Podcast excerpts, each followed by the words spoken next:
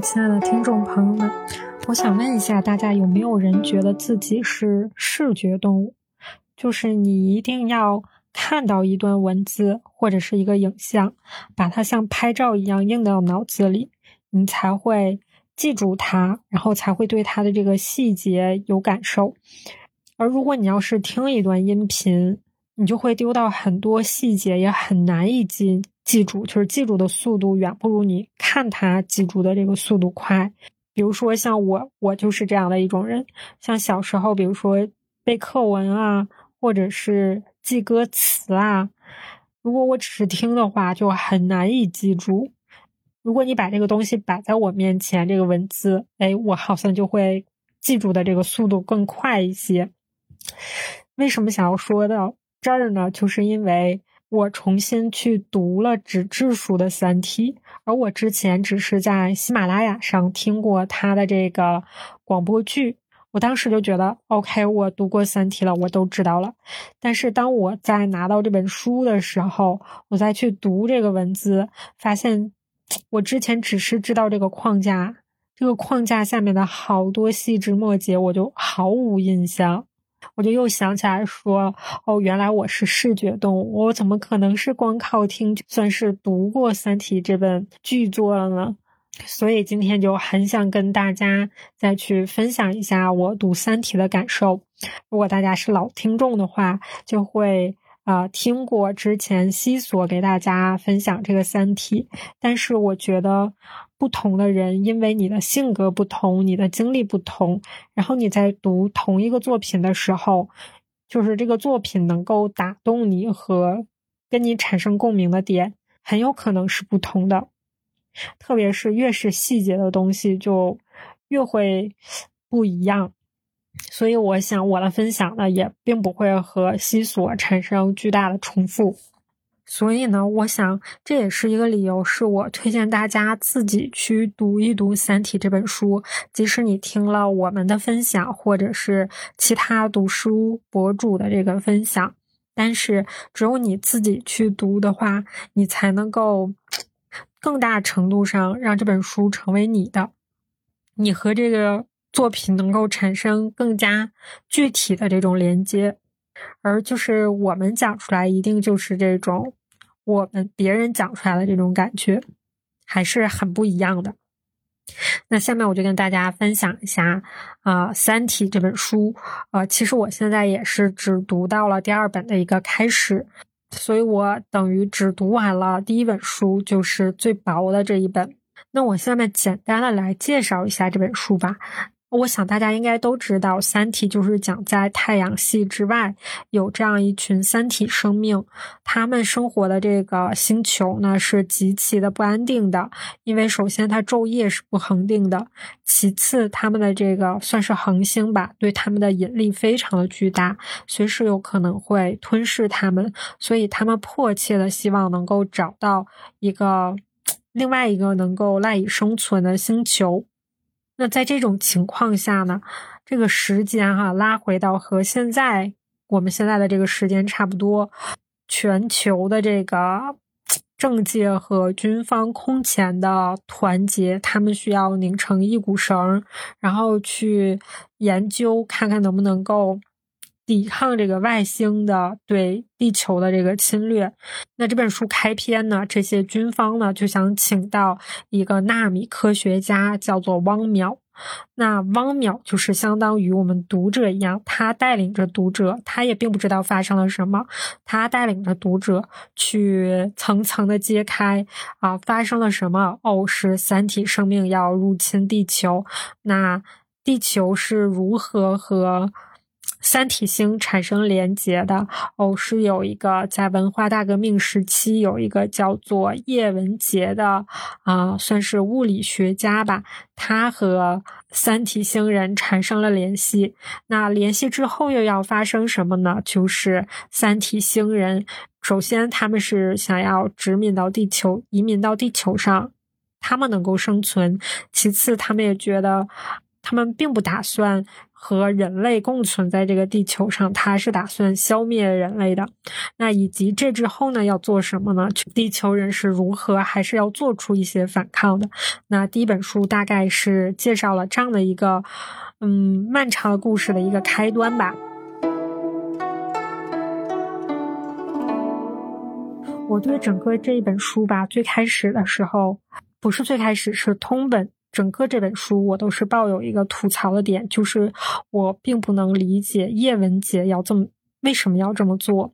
就是叶文洁就是和三体星啊联系上的这个核心人物，他其实，在文化大革命时期呢，他是遭受过到一些迫害的，他是看到了很多人性的阴暗面，所以其实我是能够理解他对人类有一些失望的。但是我并不是很能够理解他为什么就能够信任三体人，然后觉得三体生命就能够去拯救人类呢？就是通篇书通篇我都抱有着这种疑问，因为他是他从智商上来说他非常的聪明，然后他经历了那么多人性。他看到了人性的不好的一面。其实很多人就是这样的，就是你是你所经历事情的一个结果。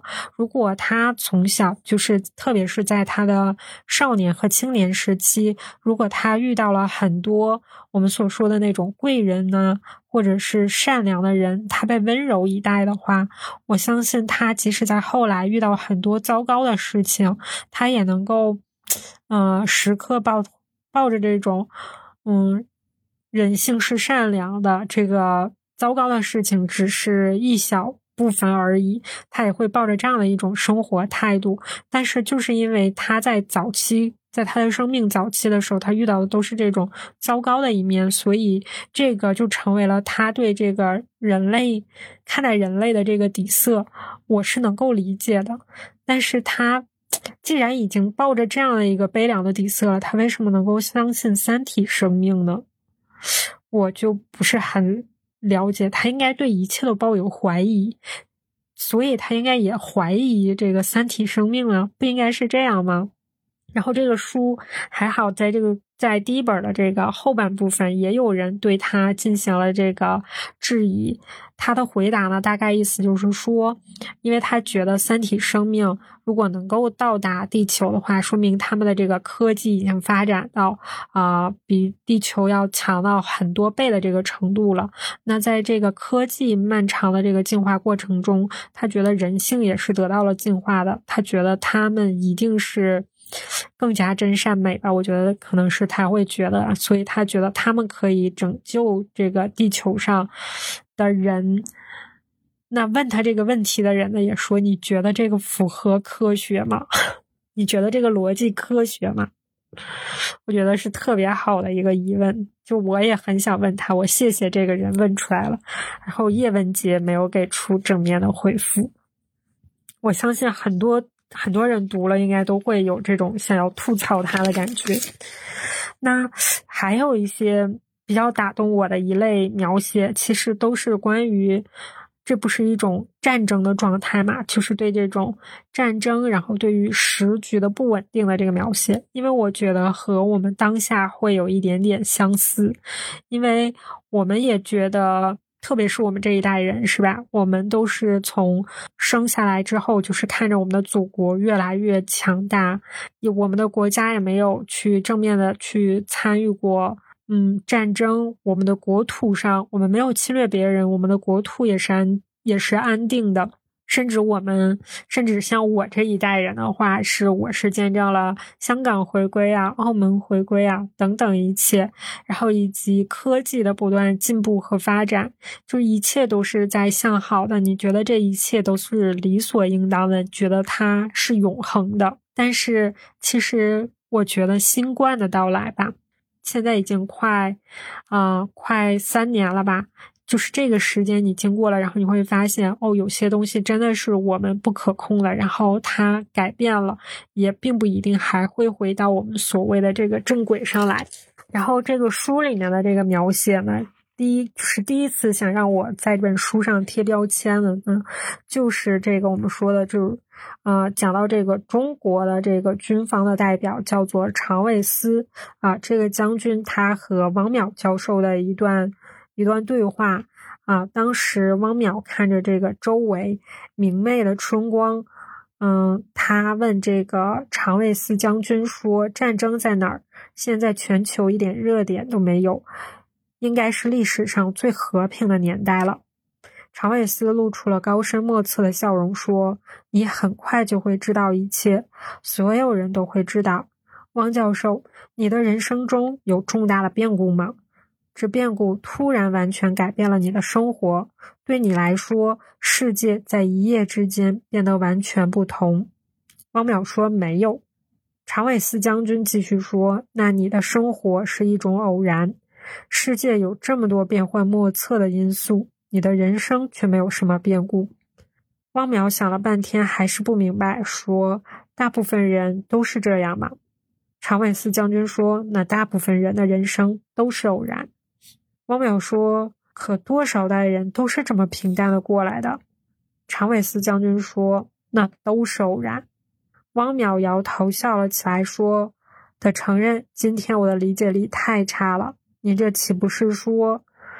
常伟思说：“是的，整个人类历史也是偶然，从石器时代到今天都没有什么重大的变故，真幸运。但既然是幸运，总有结束的一天。现在我告诉你，结束了，做好思想准备吧。”就是我第一次，就是这其实类似于这样的观点，我在其他的地方也看到过，就是说人类生命能够一直相对安稳的发展到了今天，其实是一个偶然。但是我们太对这种偶然习以为常了，所以在这本书里面又看到了这样的一个观点，就是让我又，嗯，又算是回忆了一下，又回顾了一下，再次重复了这种观点吧。还有一部分呢是，嗯，还是这一类描写的，是讲了这种割裂吧，嗯，是文明与文明之间的，国与国之间的这个割裂。其实我一直觉得，我还挺喜欢“和气生财”这个词儿的，就我不太知道为什么我们国家之间要这样争斗，然后有一些国家就要不怀好意。对吧？就是要做出一些，要么是损人不利己，要么是损人利己的行为。其实我觉得很多时候我们的文化是相通的，就是这种中医和西医的这种西方医学的这个争论。我们先不说中医是否科学什么的，就是我们先不探讨这个，因为我觉得我对。中医的了解并不深刻，我觉得不深刻就没有发言权。但我只是嗯探讨他们其中的一个观点吧。比如说中医的话，可能会说过，就是正气内存，邪不可侵。就是大概是说，如果你身体的正气很足的话，那你外界的这个呃所谓的邪气啊，可能从中医来说，邪气可能什么燥啊、湿啊。冷啊什么的，就是这种不好的因素，就对你不会产生侵袭。但是你从，呃，西方医学的角度的话，也会说，如果你这一个人的免疫力很强的话，你的所有的几个系统，你的免疫系统、你的呼吸系统，然后你的神经系统，什么你的内分泌系统，你的所有的系统也都正常运作的话，其实外界的病毒啊，或者是细菌呐，对你的这个。伤害也会非常非常的小，就即使你可能不容易感染，或者是说你感染了之后，你也并不会有剧烈的这个反应。所以说，其实你看从这个角度上来说，我们都是相似的，都首先是希望你能够完善自身，啊，就是让你自己处别处于这种亚健康的状态，然后你就能够去抵御外界的这个对你的伤害，对吧？所以说，其实都是有这种相似之处的。那还有很多吧，就我一时半会儿有点想不起来了。但是我觉得就是就是这样啊。为什么大家要非得争个你死我活呢？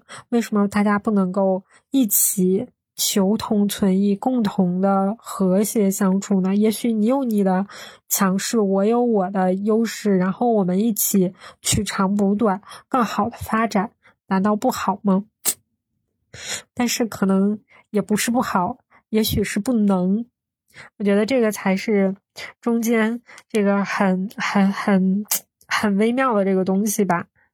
然后我就想给大家读一下，嗯，《三体》这本书里面他描写的这个割裂，他是如何讲的？他是他是这样写的：他是说，与外星文明的接触一旦建立，人类社会将会受到什么样的和何种程度的影响？这作为一个严肃的课题，被系统深入的研究，还只是近两年的事。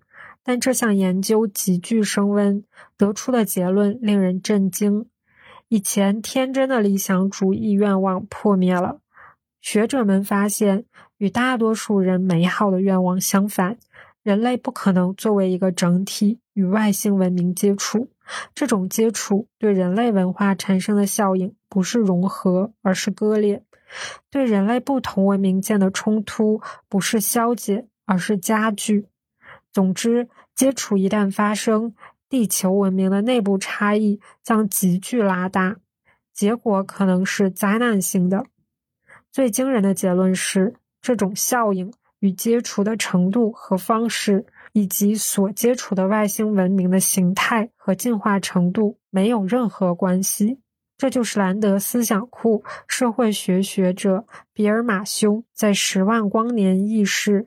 SETI 社会学一书中提出的接触符号理论，他认为与外星文明的接触只是一个符号或开关，不管其内容如何，将产生相同的效应。假如发生一个仅仅证明外星文明的存在而没有任何实质内容的接触，马修称其为原接触。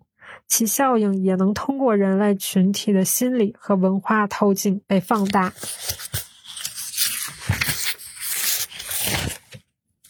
对文明的进程产生巨大的实质性的影响。这种接触一旦被某个国家或者政治力量所垄断，其经济和军事意义超乎想象。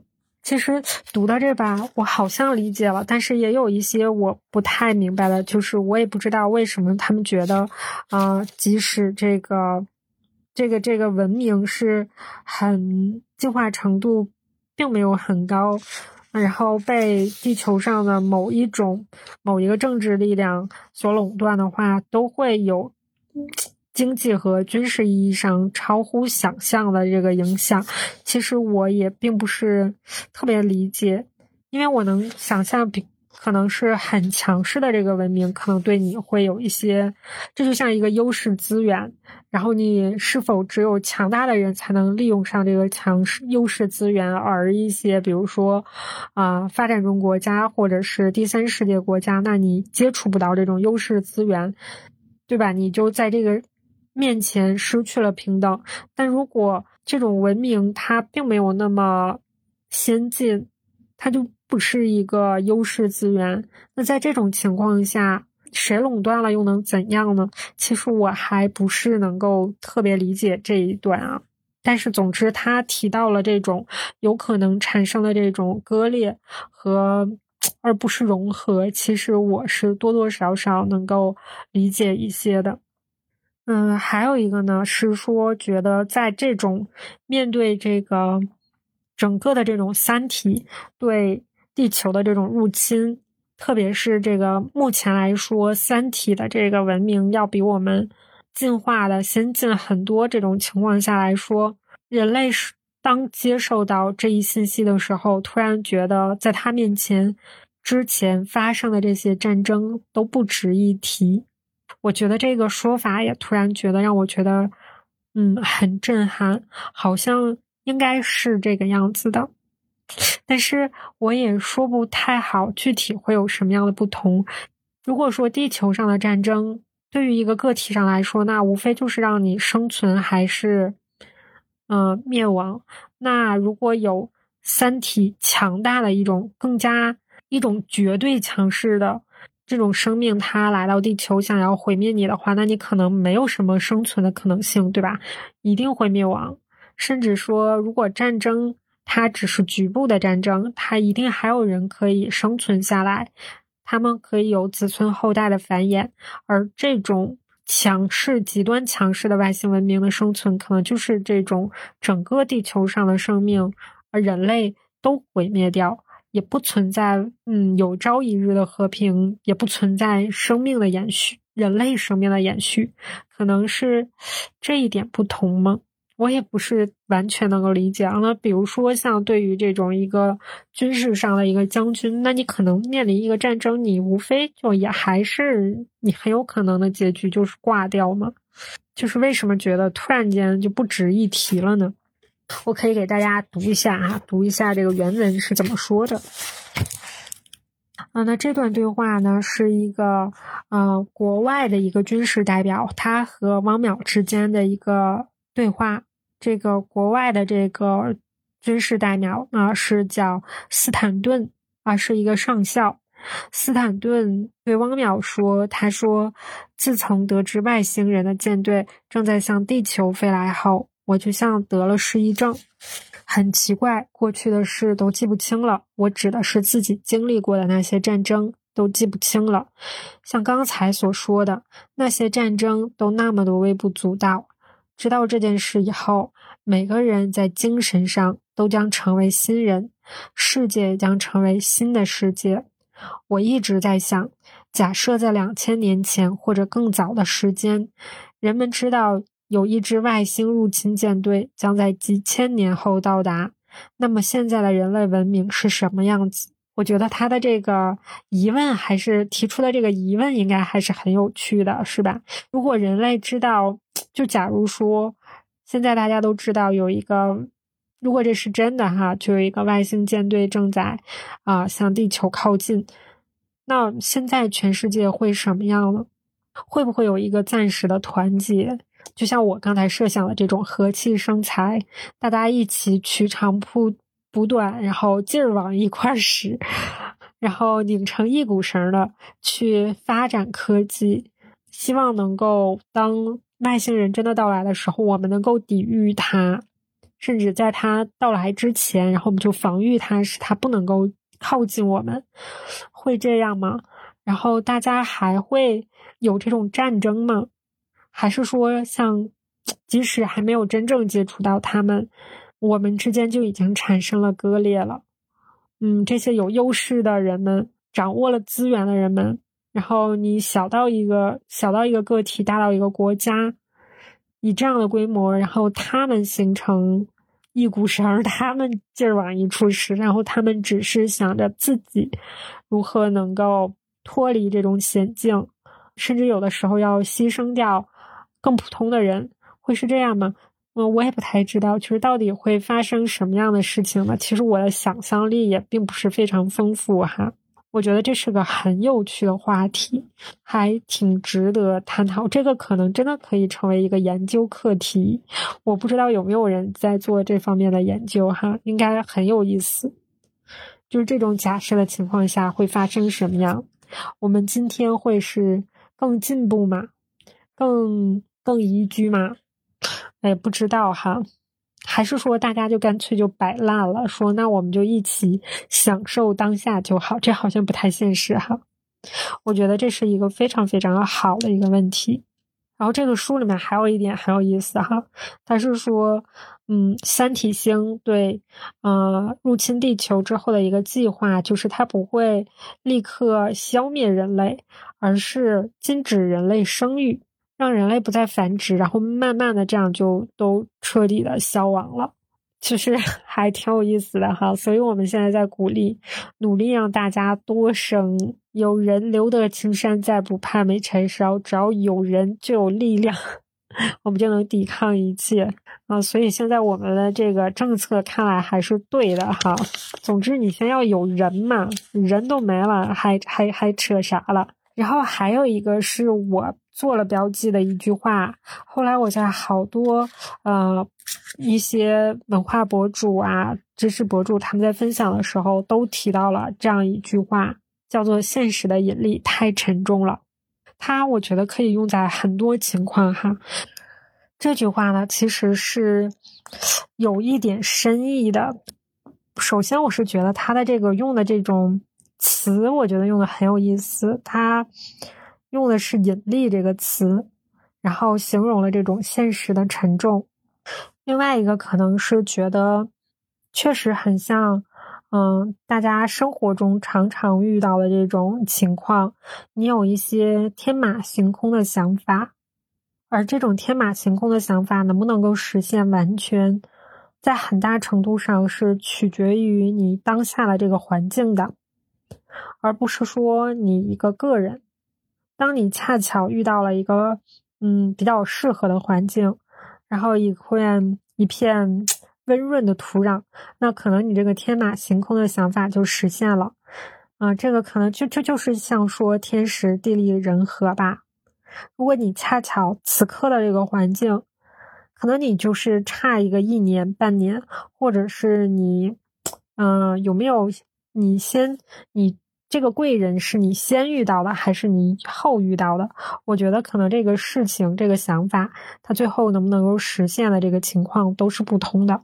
但是现实就是现实，它只有一次。当它一旦发生了这件事情，就怎么说呢？这个结果就坍缩成。现在的这个结果了，哎，我现在我在这说啥呢？我也不知道。总之，我当时记得就是把这句话，就是在这一页贴了一个标签纸。我是觉得这个，首先我肯定是觉得这种词汇的描写还是挺有意思的。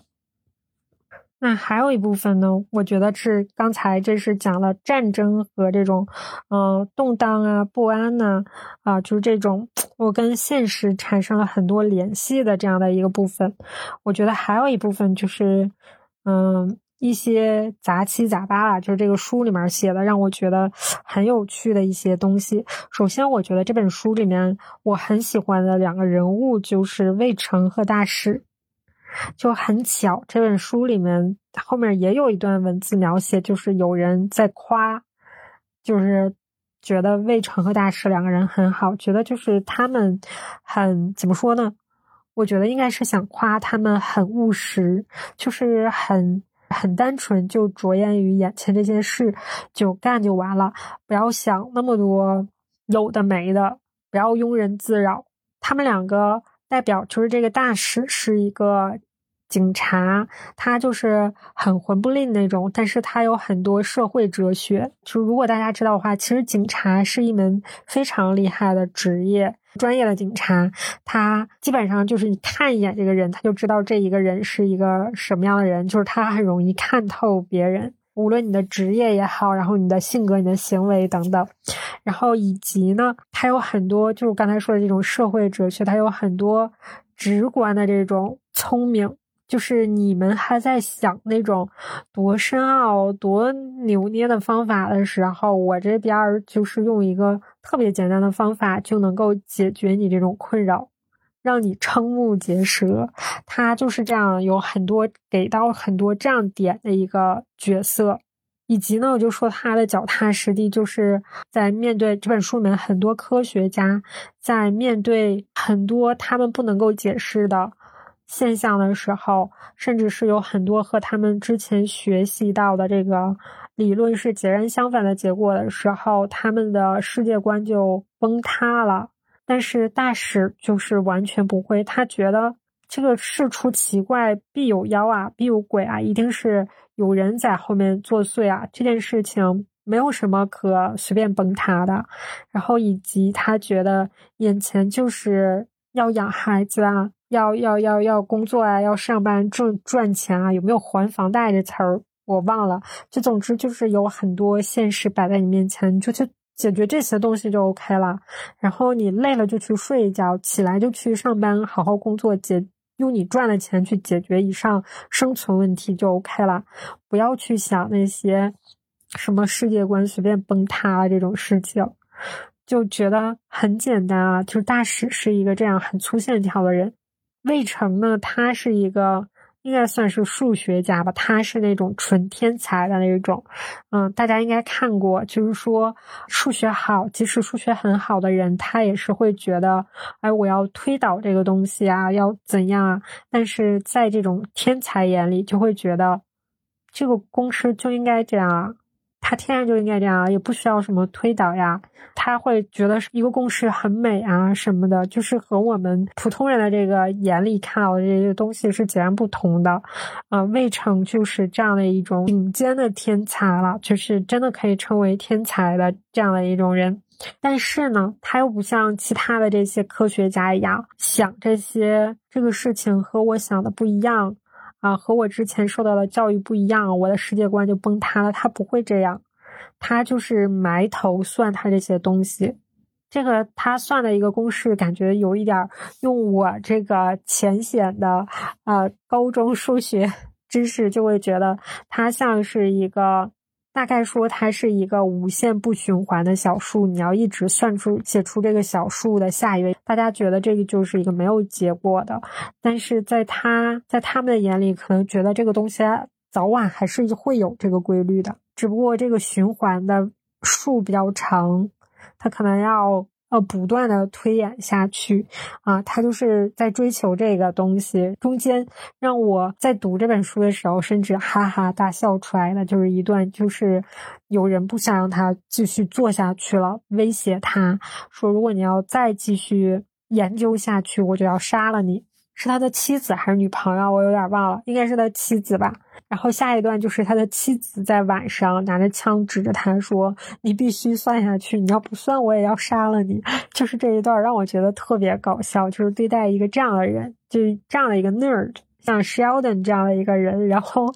有两方势力，一方要让他继续研究，一方让他停止研究，都要杀了他，我就觉得特别特别搞笑，因为他和一个正常人面对这种情况的这个反应是不同的，这种反差还很有意思。你看，就是这样两个人，一个是粗线条的，一个是完全专注在他的科研上的两个人，很不相同的两个人，但是他们两个人就是又有相同之处，就是都专注在自己想要专注的。事情上面，然后不去加以过多的感情色彩，我觉得就挺好。我觉得这样的人比较容易快乐。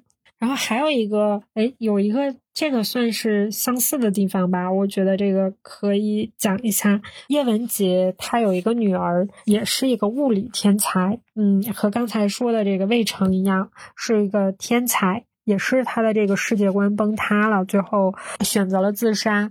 他的这个情况呢，叶文洁是这样形容的：他觉得杨东是一个天才，但是他觉得他没有把杨东教育好。这本书里面是这样写的，嗯，他说他觉得他对这个女儿的教育呢是有些不知深浅的，让他太早接触了那些太抽象、太终极的东西。当他第一次表现出对那些抽象理论的兴趣时，嗯，我告诉他那个世界女人是很难进入的。孩子就问说：“居里夫人不是进入了吗？”然后他告诉他的女儿说：“居里夫人根本没有进入，她的成功只是源于勤奋和执着，没有她那些 工作别人也会完成。倒像是吴建雄这样的女人比她还要走得远一些，但那真的不是女人的世界。女性的思维方式不同于男性，这没有高下之分，对世界来说都是必不可少的。”然后后面描写了他的女儿是如何的与众不同，他的这种天赋是如何体现出来的。然后汪淼就会觉得他对女儿的教育是很成功的，因为他培养了这样的一个天才嘛，让这个天才在他啊有天赋的这个领域发挥到了极致。但是叶文洁是这样说的，他说不是是失败的，他的世界太单纯，只有那些空灵的理论。那些东西一旦崩溃，就没有什么能支撑他活下去了。然后汪淼就说：“叶老师，您这么想，我觉得也不对。现在发生了一些让我们难以想象的事，这是一次空前的理论灾难。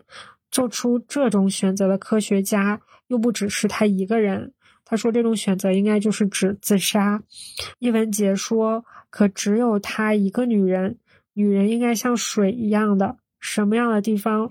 都能流淌的过去呀。我突然觉得他用的这个词就很好，他形容的这种女性。像水一样，什么样的地方都能够趟得过、淌得过去啊！我觉得这个并不是说他觉得女性，呃，就不应该在这个深奥的理论研究当中有所建树，反而是讲述了女性应该。我觉得他这个是反而是说了女性的一种强大，就是这种你能够，嗯，我不知道该如何代替他这种描述了。我觉得他的这个描述就已经非常好了。而且他也说了，其实女性的这个思维方式不同于男性，她没有高下之分，对世界来说都是必不可少的。我觉得在这里，我多少其实也是能够赞同的。其实他应该不是说这个孩子他不应该去 很早的接触他的这种天赋，我觉得他可能是觉得，如果他如果具备了这种天赋，同时。能够像水一样流淌，他能够变得更加强大。一旦他的这个他终极研究的这个东西出现了什么问题，他不至于走上极端。我觉得应该是这样的一种情况。但至于为什么他觉得男性和女性不同，然后男性可能就不存在这样的威胁，那男性遇到了问题，然后他也崩塌。他他也会走向极端，那那怎么办呢？谁来救一救男性呢？或者是说，他是觉得，呃，一个女孩本来是应该能够在任何情况下都能够躺得过去的，即使男性躺不过去，但是他没有让他的女儿，呃，更多的具备、更多的开发这一方面的能力，也许是这个意思，是不是？就总之，我觉得这一段描写也也挺有意思的。嗯，那跟这个相近的有一段描写是是讲刚才说的这个魏成，他就我觉得这本书的很多笑点都是由他来承包的，就是他曾经年轻的时候有一度去到一个寺庙里，他说他去到那个寺庙里，就是他不是去出家的，他说他懒得出家，就很有意思啊，这个人就是连出家都懒得出家。然后他在这里面寺庙里面和这个寺庙的这个长老呢有一段对话。啊，这段是这么描写的：他在到了这个寺庙之后，他想这个这个寺庙的长老和他父亲是一个老友，学问很深，却在晚年遁入空门。照父亲说吧，到他这层次也就这一条路了。那位长老收留了。啊，魏成收留了我，啊，就是魏成。然后我对他说，想找个清静省心的方式，混完这辈子算了。长老说，这里并不是清静，嗯，是旅游区，进香的人也很多，大隐隐于市，要清净省心，自己就得空。我说，我够空了，名利与我，连浮云都算不上。你庙里那些僧人都比我有更多的烦心。长老摇摇头，空不是无，空是一种存在，你得用空这种存在填满自己。这话对我很有启发。后来想想，这根本不是佛家理论，倒像是现代的某种物理学理论。长老也说了，他不会同我谈佛理论，与那位中学老师是一样的，对我这号人没用。啊，就很有意思哈，就是。就是这段描写说，空不是无，空是一种存在，你得用空这种存在填满自己。后来呢，他他也试着为了村民，然后他就试图按长老说的那样，用空来填充自己。啊，他的意识中创造了第一个空是无限的太空，他慢慢的往这个太空里面就是装东西，从连光都没有空空的这种，然后慢慢的往里面填东西。后来呢，就是如果大家要读的话，就会发现它是添了慢慢的添了这个三体的这个模型，然后他就在里面不停的计算。当他沉浸到这种计算的时候，他就一直在想那三个空在空中，就是就是三体的这个三体的这个模型嘛，啊，舞蹈的球，思想从来没有像现在这样全功率转动过，以至于有僧人问长老。啊，他的精神是不是出了什么毛病？长老一笑说：“没事儿，他找到空了。是的，他是找到空了。现在他能隐于世了。就算置身熙攘的人群中，他的内心也是无比清静的。他第一次享受到了数学的乐趣，然后三体问题的物理原理很单纯啊什么的这种。然后这时候他就像一个半生寻花问柳的放荡者，突然感受到了爱情。我就会觉得这段描写很有意思，是吧？就是这种空。”我觉得是，诶，他怎么说呢？他说，他说这不算是谈佛，但我又觉得有一点点相似吧。我觉得很多就是对这个，其实不光是佛，我觉得是东西方很多哲学思，也不算哲学思想，这算什么呢？算是生活智慧嘛？哎，好像要比生活这个生活智慧有点像生存窍门哈，要比这个更高高一。点这种层次，就是说你不是什么都不做，就是这种空下来是快乐的，而是说当你完全投入到一件事情当中，就是你完全投入到这种存在当中，就是进入这种心流。我觉得他的这种空，是你内心的充实以及外界的空，你不被外界所影响，而不是说你内心空空，你只关注外界。哇，我觉得我的这个形容很妙诶。我觉得应该就是大概我理解的是这个意思。我觉得也确实，当你处于这种状态的时候是比较快乐的。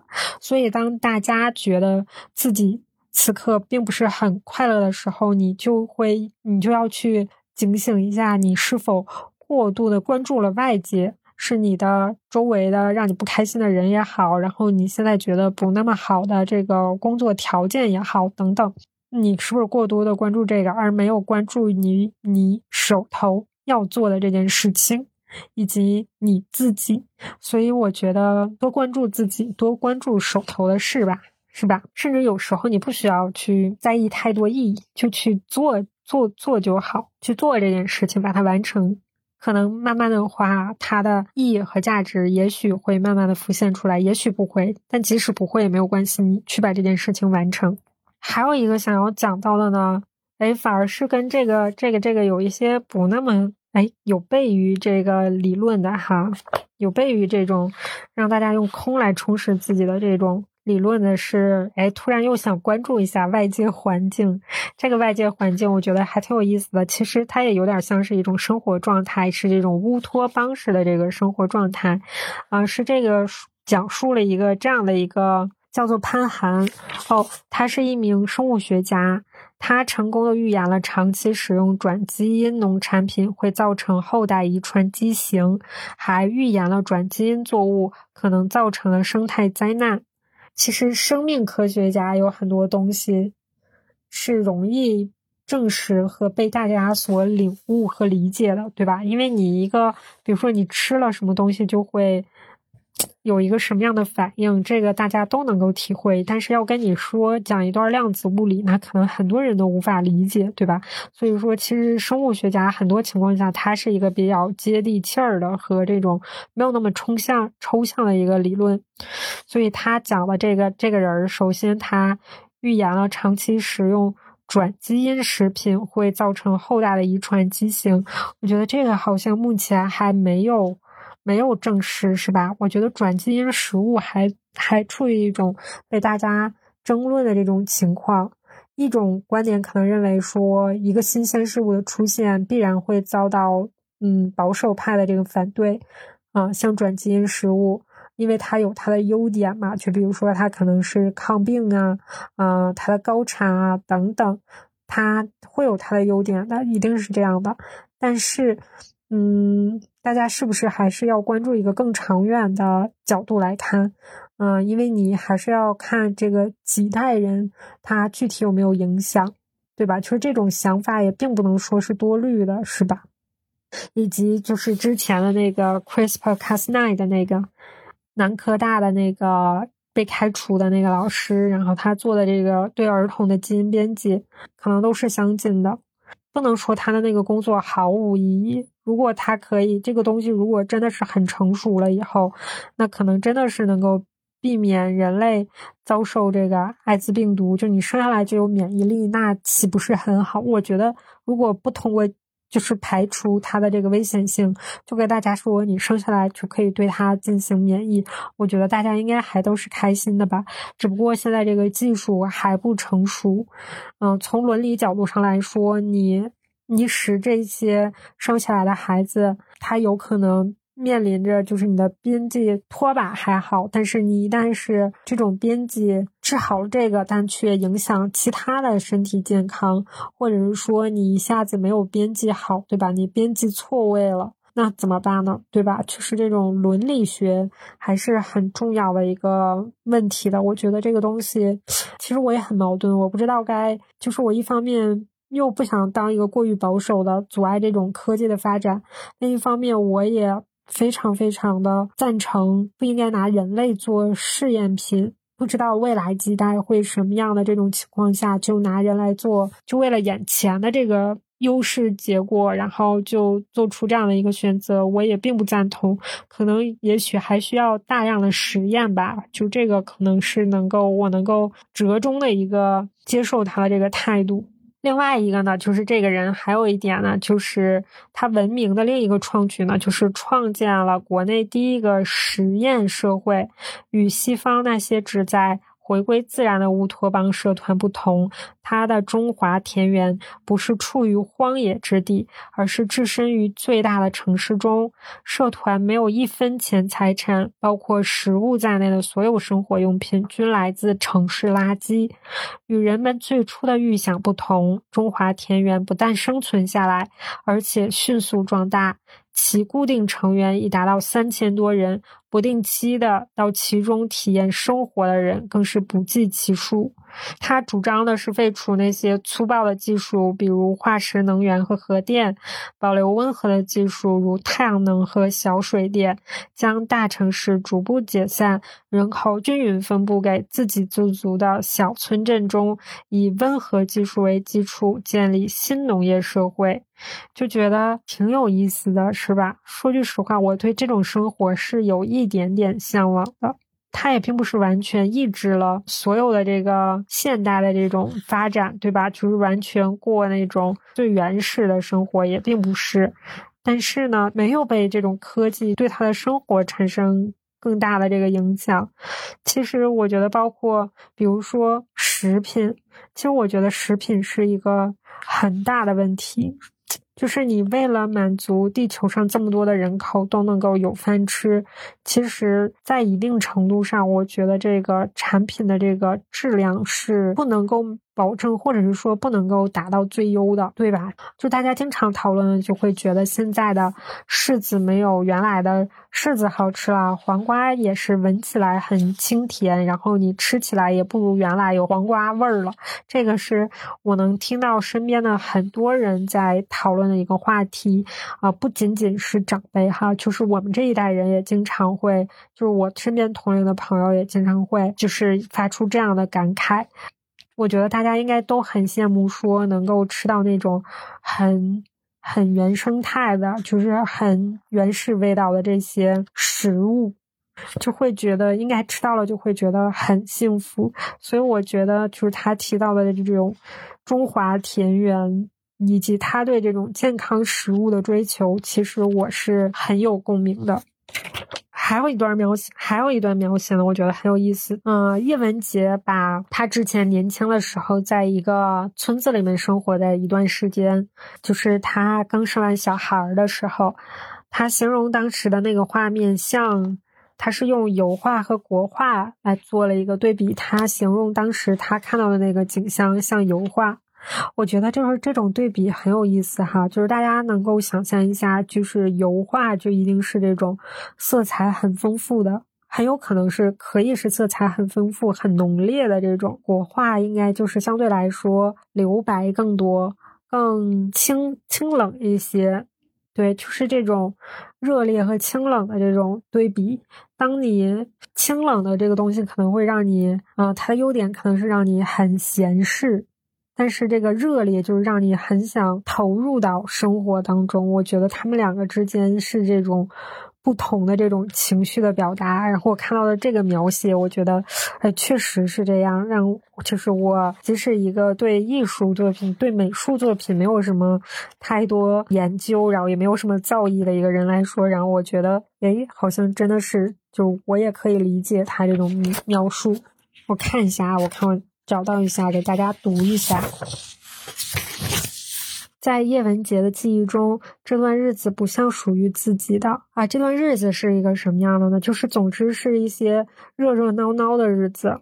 就是他是一个稍微有一点，因为他是一个很沉寂的那种，嗯，在自己研究当中是有一点天才的这种。我觉得是这种天才，应该都有一些些。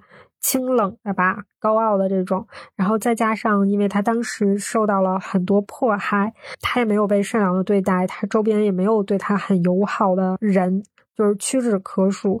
所以，当他到了一些到了一个村子里面，和大家过上了这种有烟火气的日子，嗯，大家有帮助他照顾小孩的，然后每天生火做饭呢，啊，一起干一点点嗯农活啊，因为都是。女性嘛，应该也不会做，嗯，特别特别。那时候好像冬天吧，也没有什么下地这一说啊，就是大家都在猫冬，然后每天把日子过得热热闹闹的这种。他是在这样的日子里面，和他之前的生活截然不同的一段日子，有这样的一段描写。他说，在他的记忆中，这段日子像不属于自己的，仿佛是某片从别的。人生中飘落的片段，像一片羽毛般飞入自己的生活。他觉得这些画面能够缩成一幅幅欧洲古典油画。很奇怪，不是中国画，就是油画。中国画上的空白太多，但齐家屯的生活是没有空白的，像古典的油画那样，充满着浓郁的化不开的色彩。一切都是浓郁和温热的。铺着厚厚乌拉草的火炕，红烟锅里的关东烟和漠河烟，厚实的高粱饭，六十五度的高粱酒，但这一切又都在宁静与平和中流逝着，像屯子边上的小溪一样。就觉得这样的生活很有意思，是吧？就是我觉得很多在，嗯，城市当中过着独来独往日子的人，就觉得也自己很享受这种独来独往的日子的人，一旦就是去接触这种热热闹闹的、很有烟火气的日子，就是应该也会被这样的日子所温暖，还是挺有意思的。对，就是这几段对这种，嗯，和这个刚才的这个乌托邦是吧？就这几种。画面联系起来，我觉得人就是这样的，就是你时而时而想过那种一个人就是怎么说来着，冲关打怪的日子，你时而又想过这种平静的，就是有更多人情味儿的这样的日子，就是很不一样。我觉得一个人如果能掺和着来，还挺好的。我觉得可能单纯就一直过一种，很多人会觉得。至少有一些像我这种有选择困难症的人，就会觉得，哎呀，不知道该。如何是好？但如果就是告诉你说这两种日子你能掺和着来，我觉得还挺好的。我觉得这可能像很多在大城市打拼的人，然后他在逢年过节的时候回到老家的时候吧，我就觉得给他一种这样的一个来回的这种呃角色的转换，我觉得还挺有意思的。你被这样的日子温暖之后，你有更多的能量去啊一个人去披挂上阵。然后当你怎么说来着？你飞得很高很累的时候，然后你又能回到你的。啊，温暖的这个家庭氛围当中，去给自己充充电，去歇歇脚，我觉得还挺好的。就祝福每一个人都能够有这样的一种环境的来回，这样的一个转换吧。啊，还有一段儿我觉得写的挺有意思的，就是说，这是讲什么呢？这个是讲在文化大革命时期，叶文洁和三体星。生命产生连接的那段时间，啊，就是为什么会有这样的？它是如何能够产生连接呢？就是因为当时有一个这样的一个红岸基地，啊，它一直在就是向外太空发射这个信号。那为什么会建设这样的一个基地呢？肯定是有一些科学家提出了这样的一个些申请，然后领导层呢对它进行了分析，然后觉得有必要，然后做出了批示，然后你才会。建立这样的一个基地吧，然后当时的这个批示啊，就报告之后下面的这个批示，我觉得写的很有意思。他是这么写的：百忙之中下一步闲棋是很有必要的。这个工程让我们想到很多以前没空想的事，这些事只有站到了一个新的高度上才能想得通。就这点而言，红岸已经具有很大的意义了。如果宇宙中真的还有其他人和社会，那也很好嘛。旁观者清，千秋功罪，可真的有人评说了。我觉得很有意思的就是，他形容是说百忙之中下一步闲棋。你想嘛，当时应该不说百废待兴，但也是新中国刚刚成立了不是很久，有很多问题是在面临和需要解决的。但是在这种情况下，大家要下一步闲棋，就是去建立花大价钱啊！你想想，要去建立一个这样和。外太空进行连接的，听起来实在是没边儿的这么一件事儿，既不影响吃，也不影响喝，好的经济发展的这么的一件事儿，但是还是决定要做了。觉得就是在百忙之中下一步闲棋，就可能像每一个人的生活也是这样。你可能你现在的百忙之中，就是说解决你的生存问题，以及让你更好的生存的这个问题，是吧？每天都在想这个问题，但是你是不是也能下一步闲棋呢？就是和赚钱，就这种纯物质上的改善生活没有关系的，去下一步闲棋。比如说，你去培养一个兴趣爱好，你去，嗯，练练书法。嗯，去学一门学一个乐器，或者是学一种球类，比如说去学一个很专业的，去学学打羽毛球或者是网球等等，这个都是不能够直接产生经济价值的一种行为，对吧？就是你站在一定高度上，它也许有一天它就有用了，它可以让你成为和别人产生连接的这样的一种方式，或者是说它完全是。怎么说呢？你在探讨这些，你在探究这些技能的时候，你在培养这些技能的时候，可能就会使你变得很多时候让你很开心。当你在这个物质的追求上，它是无限的，很有可能让你难以满足，是吧？你赚了一百万的时候，你想赚一千万；赚了一千万的时候，你就想要赚一个亿。这个东西它可能是没有止境的，但是可能，嗯，你在这些兴趣爱好的培养上。哎，你可能会找到一个让你喘气儿的一个地方，然后让你能够把你这些无限的能量能够让让你能够放置的这样的一个点，可能会觉得还挺有趣的吧。但是其实我不太知道啊。就比如说，假如说，那你打球你也想变得越来越好啊，是不是？当你没有进步的时候，你会不会也会变得像你赚的钱你不能赚到更多的时候的一种沮丧呢？就我也不太知道哈。就是应该会有吧，但是可能你并没有把它当做一个主要的不得了的事情。就你在赚钱上可能会有那样的一个想法，但是你可能在比如说你培养了一个兴趣上，你没有那么高的要求，因为你知道它只是你的一个兴趣爱好。那这个时候可能你短暂的没有进步，你也不会觉得什么。也许是这样的，就你可能也能接受它，然后同时也能享受到它的快乐，有可能是这样的哈。我是一个不是很有这种长期培养的一个兴趣爱好的一个人，我也试图在培养，以后可能可以和大家来分享一下哈。就培养一个兴趣爱好是一个，就是一个成年人有这种主观能动性的这种情况下去培养一个兴趣爱好是一个什么样的体验？就大家也可以都去试一试哈。百忙之中下一个闲期啊，还有一段。还有一段呢，是讲的是是三体生命，就是他们在面对他们的这个恶劣的环境下，他们进化出了一种功能，叫几秒入睡。我觉得这是一个不错的功能哈，就大家都希望能够秒睡。很多时候嘛，就你看了很多东西，大家都会这么说：说当你就无论你是遇到任何负向情绪的时候，其实你都通过可以通过睡一觉来解决。